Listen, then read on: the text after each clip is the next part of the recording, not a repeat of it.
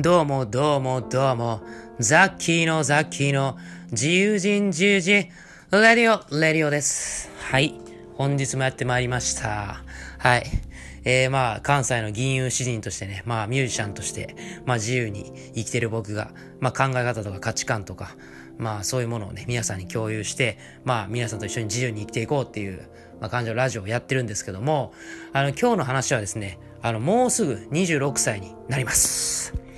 ありがとうございます。いや、もう無事にね、26歳、えー迎えれそうですね。はい。で、ちょっと予定がね、あの、こ、この先あるんで、多分もしかしたら25歳の僕の肉声を取るのが、これで最後になるんじゃないかなと。そう、次も26歳の僕になっちゃってるからね。25歳のザッキーっていう意味での肉声はこれが最後になるんじゃないかなと思って、まあラジオ撮ってます。そう。ラジオってそういう役割もあんねんなっていう。例えば、20歳の僕の最後の音声撮りますとか、そういうことできるってなんかいいなと。まあ動画でもできるんですけどね。でもなんか音声残すってすごい、なんかいいですよね。はい。まあそんな感じで、まあ25歳の僕の人生を振り返っていきましょうか。はい。で、その25歳になった時にもうすでに会社辞めてて、まあミュージシャンとして頑張ろうと思ってた頃やったんですけどね、去年の今頃最悪でしたね、精神状態は。ほんまに。うん。今、考えても結構やばかったなと思う、あの時は。うん。結構いろんな人に迷惑かけたしね、本当に、まあでも支えてくれた皆さんには本当に感謝しかないです。本当に感謝します。はい。で、音楽的に言うと何してた頃かなって考えると、え当時は、えっと、シャンデリアを夢模様っていう曲を結構ガチンコで作ってましたね、当時。うん。まさに。まあ僕にとってはすごい思い出深い作品だし、まあ本当素敵な曲できてよかったなっていう、まあ、感じなんですけど、まあ当時はなかなかね、その曲は作れたんだけど、その後のね、進行が大変でした。うん。うん、まあそうですね。なかなかいろいろね、えー、環境がガラリと変わって、えーやっていくのが大変な時期だったなほんで、えーそこから年が明けて、えーっと、今年の1月にシャンデリア夢模様を出した時に、反響が今までと全然違うくて、そう、そうなの。今までの僕って、ゆっくりその一人ずつ聞いてくださる方が増えていったり、えーファンの人をこう、あの、獲得していった感じなんだけど、結構シャンデリア夢模様は結構知らない人とかいろんな人に見ていただいて、ああれは嬉しかったですね。うん。っていうので、まあまあガンガン、そこからも勢いが止まらなくなってですね、僕の。次、僕はゴッホかもしれないって曲出した時もまた勢いが半端なくて、そう、このあたりすごかったね、本当に。このあたり攻めまくってたなと。思う。ほんまに。うん。なんかこの時あたりからちょっとなんか一瞬風切れたんかな。うん。そう。だから、ある意味、そう状態になったよね。うん。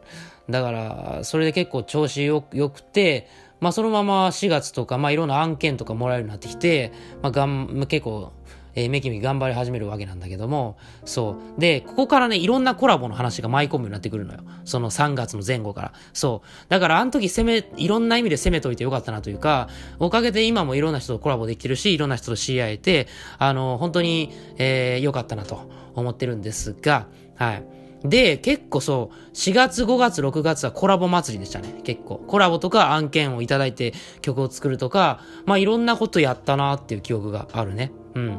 そう、でもちょうど誕生日の頃からオンラインサロン始めてたから、まあそのサロンメンバーの人たちともね、やっぱ半年ぐらいもその時には続けてたわけだから、サロンも楽しくてみたいな。うん。だからあの、なんだろう、夏になる前ぐらいがちょうどよかったね。うん。で、6月ぐらいそのコラボがピークになって、みたいな。うん。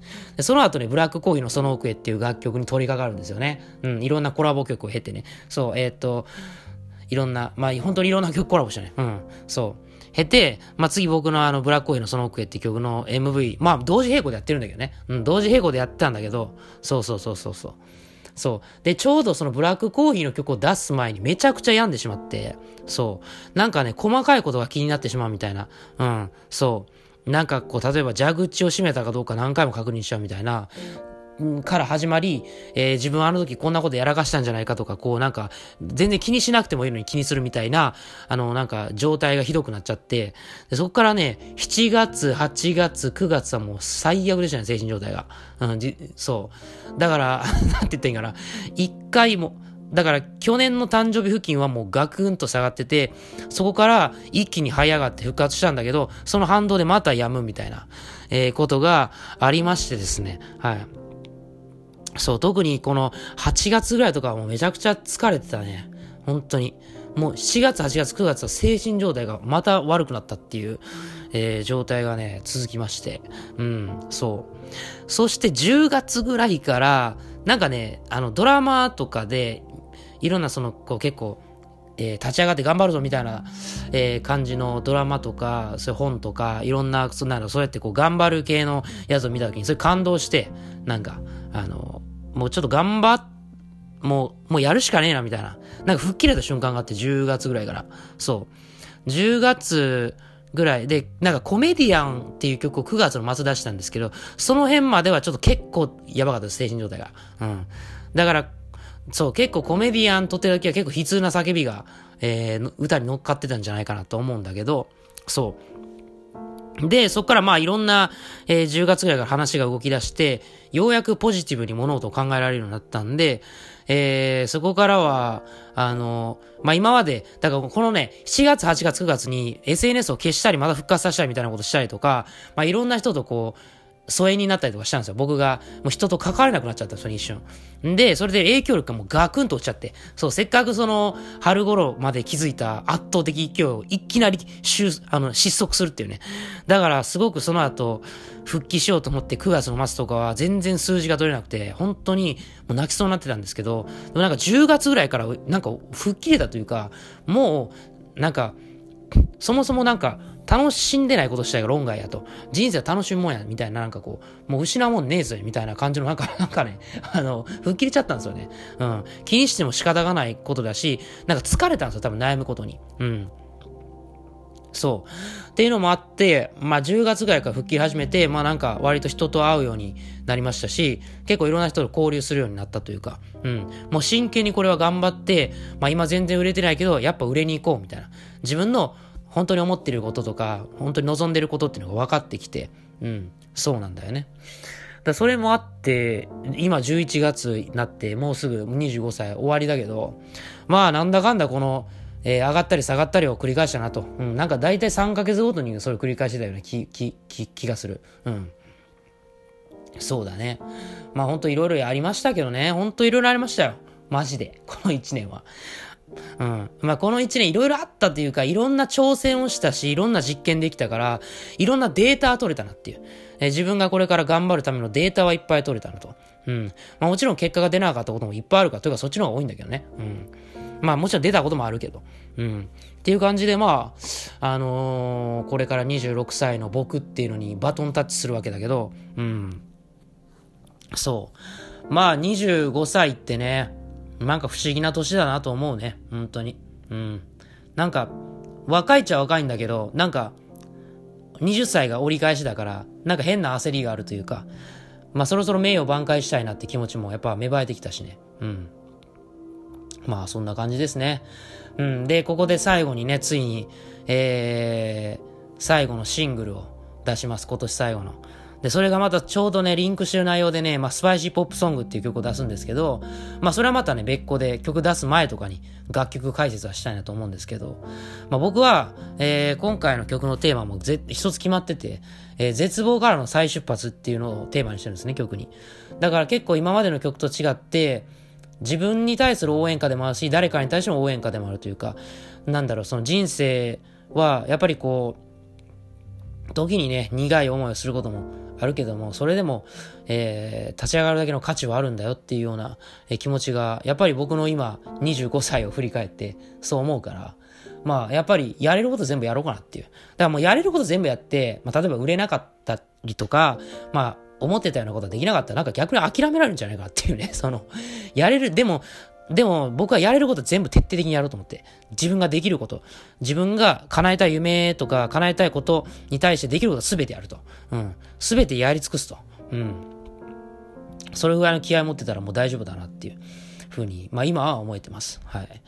まあそんな感じでね、これからちょっとじゃあ、えー、25歳の僕に別れを告げてね、26歳の僕、26歳のザッキーにバトンタッチをするということで、まあ26歳の、えー、僕にちょっと一言言いたいと思います。おい、26歳のザッキー、聞いてるか？あのー、君はこれから、まあ大変な試練が待ち受けているでしょう。あの、正直言って、君の同じ同級生たちは、えー、君と全く違う道、多くは、えー、違う道を進んでます。だから、君は時に自分が惨めに見えたり、あの、人と比べて自分は何やってきたんだと思うこともこれからあるかもしれない。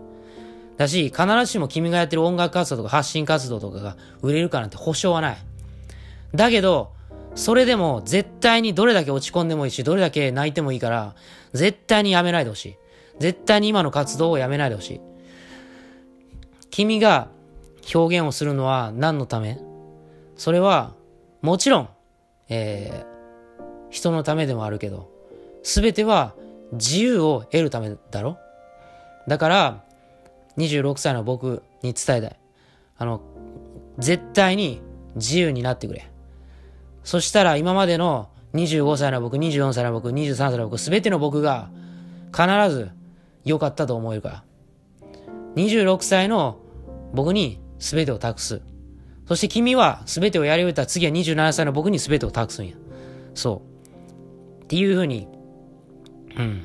あの、正直、君に背負わせることはいっぱい、なんか、負の、負の遺産ばっか君には背負わせてしまうけど、でも、それは裏を返すと、これからの期待値とか夢だと思うんですよ。うん。だから26歳の僕、あの、あの25歳はあんま楽しめなかったかもしれないけど、26歳の僕は絶対に楽しめよ。全部楽しめ。マジで。もうとにかく駆け抜けろ。もう後ろを向いてる暇はないし、人のこと気にしてる、そんな時間はないし、もうやれることを全部やれ。とにかくやれ。うん。すぐ君は心配性だから心配するだろうけど、そんなことは本当に起きてからでいいんや。とにかく君は突っ走るんや。目の前のことを一つ一つ全力でやって駆け抜ければいい。それが、ザッキーの良さやろはい。ということで、まあ25歳の僕としては、えー、まあこれが最後のね、あの、音声になるかと思うので、まあ、えー、これでラジオ終わりたいと思います。えー、じゃあ、えー、26歳のザキ、頼んだでじゃあ。